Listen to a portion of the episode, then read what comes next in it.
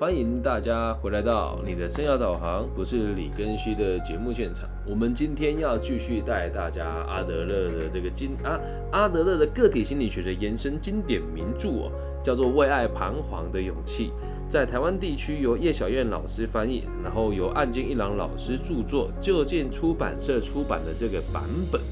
来来到了第二十二集啦，那我们二十二集今天要跟大家分享的主题叫做是在爱情里的沟通，谈对错就完蛋了。但是呢，哎，这个该怎么说呢？不只是爱情的沟通了哦，任何事情的沟通都一样，只要谈对错就是完蛋了。那我们今天的取材内容呢，在一百七十三页到一百七十六页之间啊。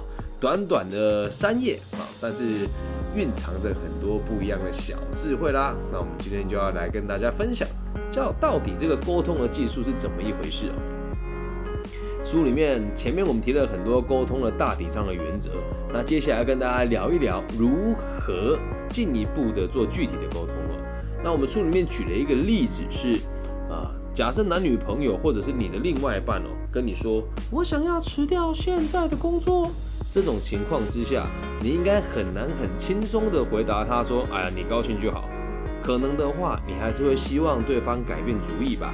但是我们需要注意的事情哦，如果这时候你用错误的方法跟对方沟通，那将会对双方的关系产生重大的影响。至于你的伴侣要不要去工作，这原本就是那个当事人自己要做决定的，而不是其他人来帮你做决定。只是，一旦你们两个人其中一个辞掉工作，又又或者是你们已经是夫妻了的时候，整个家庭就会开始受到实质上的影响。如果两个人正在交往，这件事情如果不好好沟通，也会变成是你们两个以后分手的导火线。那在这边呢，要再跟大家提醒一下，呃，虽然我们今天讲的是爱情，但是对于任何沟通或是任何人相处都一样。这边讲到一件事情是要不要工作是当事人自己的决定，所以简而言之，言而简之呢，这个就是我们在个体心理学里面很常提到的课题分离。课题分离是这个样子哦，我要怎么做决定是我的事情，那你要怎么做决定是你的事情，没有任何一个人可以去介入对方的课题，除非他做的这一件事会影响到。你说啊，老师，他是我的男朋友，他是我的女朋友，他不工作肯定会影响到我啊。嘿，那这个问题就发现就就出现了。如果你你的另外一半不工作会对你产生影响，就代表你这个吃软饭的王八蛋。这样能够理解吗？啊，所以在健康的状况之下，我们不应该去介入彼此的课题嘛。因此，关于要不要辞职的这件事情，虽然我们可以表达自己的意见。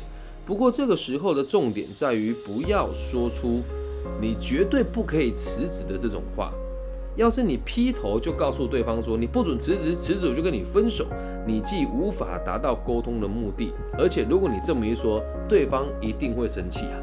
你就干得不开心的，过来跟说啊，我老板每天这样子蹂躏我，我想离职。然后你的女朋友跟你讲说，你这个烂草莓，你不准离职，离职我就没有包包可以买，那对方一定会抓狂嘛。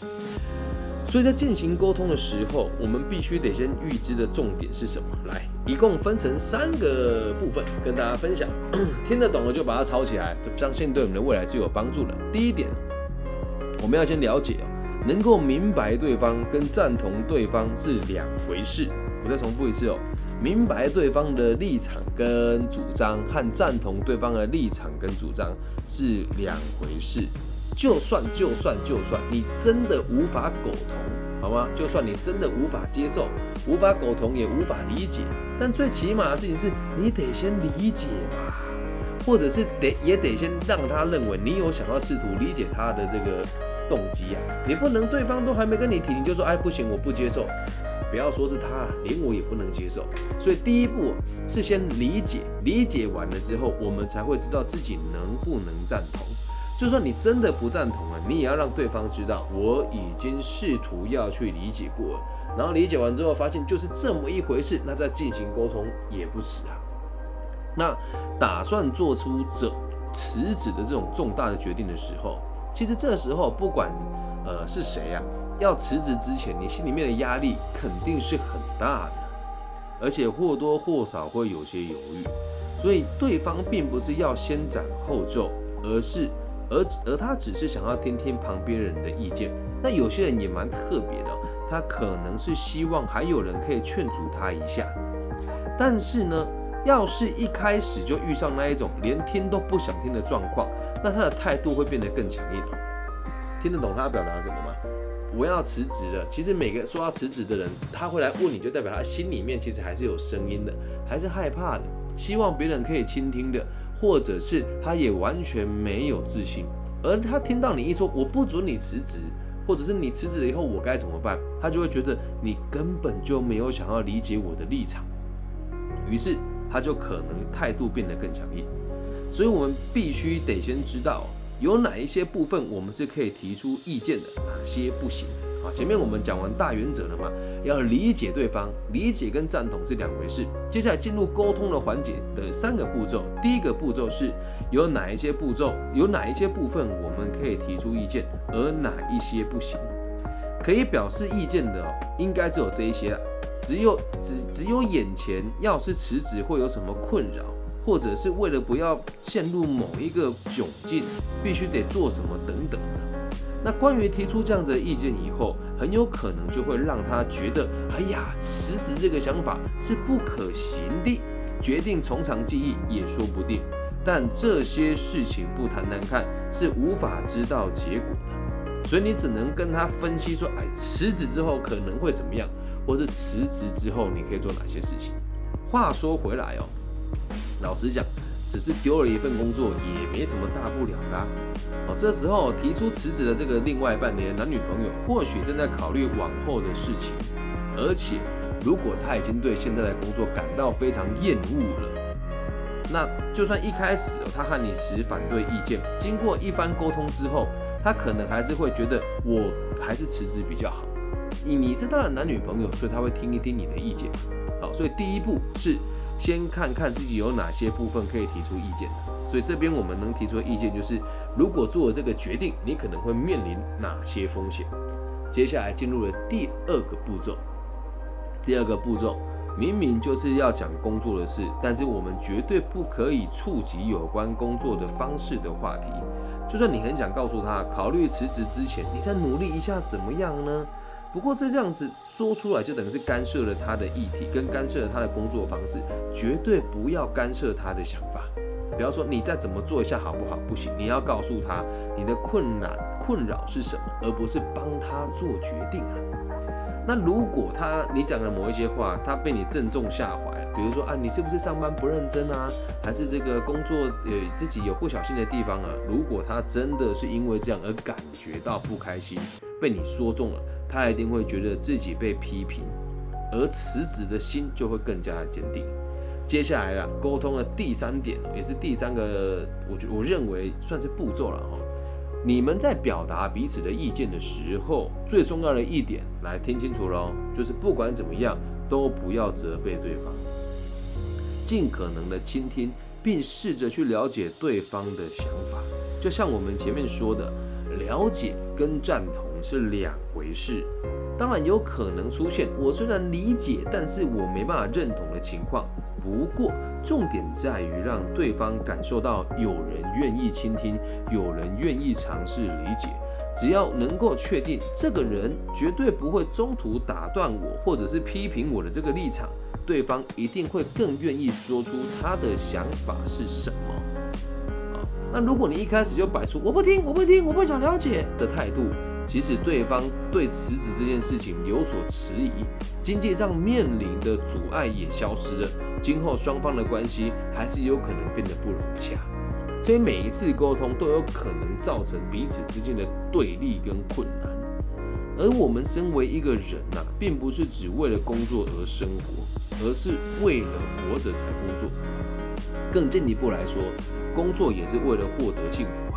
就这层意义而言哦，辞职虽然有现实面的考量，但如果对方因为做着不开心的工作而变得不快乐了，那如果你在勉强你自己做一份不快乐的工作，只是为了去维持一段你快乐的幸福或是快乐的婚姻，那就毫无意义了，懂吗？所以，我们书里面用的是找工作跟辞职的例子，会让你们听起来特别有感。但你要记住一件事啊，在爱情的世界里面哦，没有什么对不对、错不错。我老公不喜欢就是错，放你个屁啊！你老公不喜欢是他的事情啊，我老婆不喜欢就是错，你不能这么讲。我老公说对就是对，那你就是你老公的傀儡。重点是你要自己怎么活才活得开心，而你的另外一半是愿意倾听的、愿意理解的。那你说老师你讲的都很简单啊，真的有那么容易吗？当然很困难呐，因为沟通这种事情。不是短效的，也不是一次就能够到位。老实说，没有共识都不是重点，重点是我们愿意沟通。就算沟通了好几次都失败也没有关系，因为只要是正常人，就没有那么容易被改变想法。有些人呐，就算知道自己是错的，那也有可能他不愿意承认。所以不是用在爱情世界里面而已哦，可以用在每一个你的和人家互动的过程当中。所以大部分的沟通都是谈过了一次之后，哎，都还没有成功。你这时候呢，只要表示，虽然今天我们没有结论，但我们再找时间谈一谈吧，留着等到下一次再说就可以了。那在沟通还没有共同的目标以前，重点在于双方可以一起朝着解决问题的方向而共同努力。所以，不管用什么样子的方式，只要能够切实拥有共同解决问题的感受，就可以成为彼此人生当中最宝贵的经验。意见不合很正常啊，没有多少人是一见面就天造地设的，对不对？那听到这边呢，你去想一想，我们再帮大家中整一下这三个重点哦，啊，也算是步骤了。第一步。我们首先在开始聊沟通以前，要先知道了解跟赞同是两回事。接下来你要知道，在沟通的过程当中，有什么是可以说的，有什么是不能说的。可以说的就只有协助他分析问题，其次是不可以给对方直接的建议，或是批评他过去的做法。那最后要让大家知道，沟通意见的时候，绝对不能责备对方。所以每次我跟别人沟通，如果对方做的不如我的意思，我会跟他讲说，我觉得我们还有更多的进步空间，只是这时候的我们可能还没办法看得那么透彻。不过没有关系，我有我的想法，我分析给你听。至于你要怎么做，我都是支持你的。所以一个有效的沟通，我们都会期待在短时间之内达到效果。但你我都知道啊，只要是人，就不容易被改变。那像我这样子的人就比较特别哦，就是我觉得不对了，我就会马上改。就像我以前都会在节目里面谩骂说其他学校老师要不聘我啊，很可恶啊。那直到有一次有个老师跟我讲说，你也不是三头六臂，也不是一个人可以解决所有的问题。那大家也都尽可能的配合你的时间了，能不能不要再批评跟谩骂这谩骂这些人呢？他们真的也很辛苦，也很可怜啊。从那一次之后，我的想法就不一样。那我必须得说。不是我厉害，是因为对方那个老师说出了我心坎里的话，他也照着这里面去说啊，是不是？他先理解我的立场，说庚希为什么总是对这些人不满意，对这些人不开心。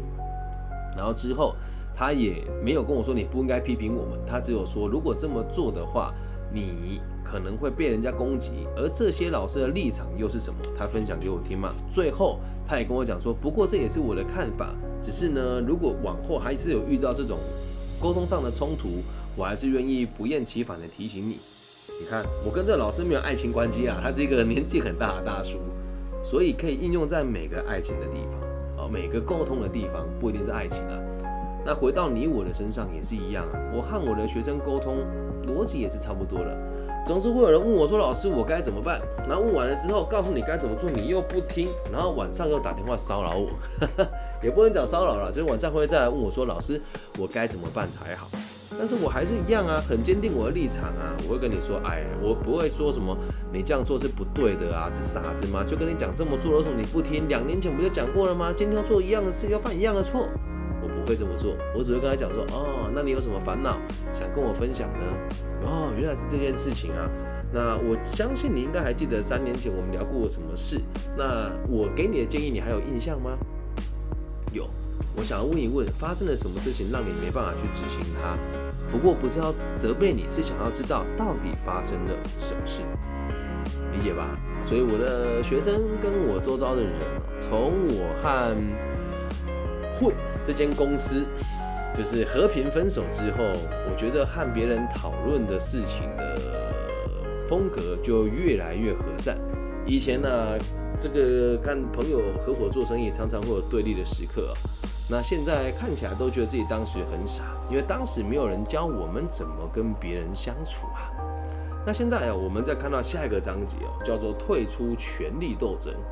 所以不管是爱情还是一般的沟通都一样，只要争到对错，就代表没什么好谈的。双方意见不一样的时候，都会产生我说的都是正确的的这种感觉，并且会试图去批判对方的想法，好让对方让对方承认自己才是正确的。这就是权力的斗争。即使没有变得情绪化，只要执着于对不对，那就是权力斗争了。但如果彼此的意见发生冲突，对双方来说都是一个很很扰人的问题，所以也只能有两个人携手合作来解决。如果因为冲争执而使关系越来越差，先决条件就是修复彼此的关系。说真的，只要关系不和睦，彼此不信任，就没办法合作解决问题了。因此，如果有冲突的时候，解决问题才是第一的首要的任务，而不是证明谁对谁错。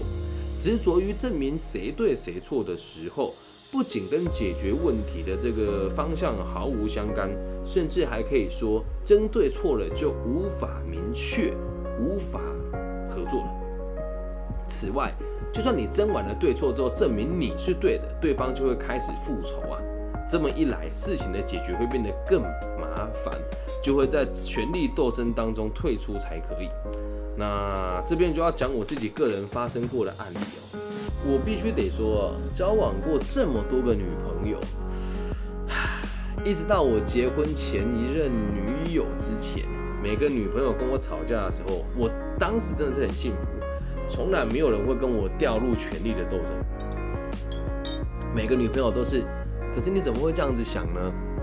那宝贝，我们怎么解决好不好？真的没有夸张，我的命还不错，遇到每个女朋友基本上都是这种个性的。那也是我自己不珍惜吧。所以后来到我结婚前的一任的女朋友，再到我结婚了以后又离婚。这几次相遇的伴侣就都会是你去，你跟我道歉啊，你就是做错了，你要跟你要跟我对不起啊。但是很有趣的事情是，当我以前在谈恋爱的时候，我觉得我身边的人公主病没有那么严重。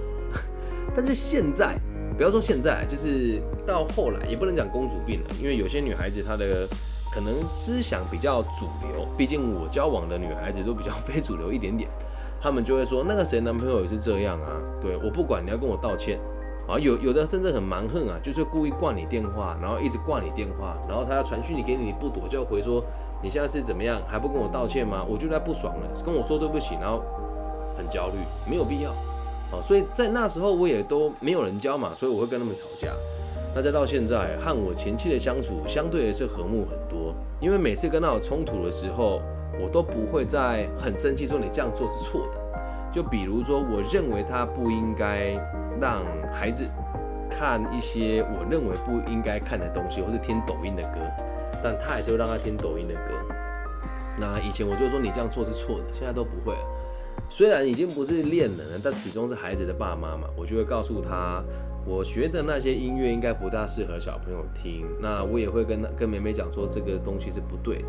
但我也希望你可以想一想，我的建议是不是也有点道理？那也希望你可以去听听那些歌词的内容是什么。他虽然不一定会听，而且说真的，也已经是前期的这个角色了。但是这么表达总比好直接跟他讲说，你听那些没有用的垃圾歌，里面还有那么多肮脏又下流又龌龊的词汇，你是怎么一回事？你把孩子当做什么了？这样子讲话也完全都不会解决问题。甚至在这个孩子眼中哦，我们已经离婚了，他也知道。如果因为这种事情而有所纷争，孩子一定也会认为是我害爸爸妈妈吵架的。所以这样子的事情呢，咱们就不要做，这样能够了解吧？不管在爱情还是在一般的沟通里面，只要谈对错就已经完了。然后再提醒大家几个重点哦，理解跟能够接受是两回事哦。所以先试着理解对方，然后理解完之后，可以跟他讲这件事情做了可能会有哪一些后果。然后第三个重点是，不要跟他建议，也不要批评他的任何的作为，说出建议就好了。这样能够明白吗？那最后一个重点哦，就是记得绝对绝对不能站在责备对方的角度出发来和别人沟通，即使对方做的真的很错。用于爱情、用于沟通、用于家庭、用于亲子，都是同样的原则。以上就是这集全部的内容了，希望大家喜欢。在爱情的世界里，沟通谈对错就完蛋了。其实，在什么世界里面都一样。如果你也喜欢我的节目，也有想要听我讲哪一本书呢？也欢迎你们可以留言给我。然后也希望大家如果喜欢，可以帮我分享、按赞加订阅。那本节目依旧是一个没有人捐款的这个长青的这个 的状态之下了哦。所以也希望大家如果可以捐款的话，当然你很乐意；但如果不捐款的话也没关系啊，因为我的经济能力还可以。感谢大家今天的收听，我爱你们，大家晚安。希望我们节目的存在可以带给这个世界更多安定的可能性。拜拜。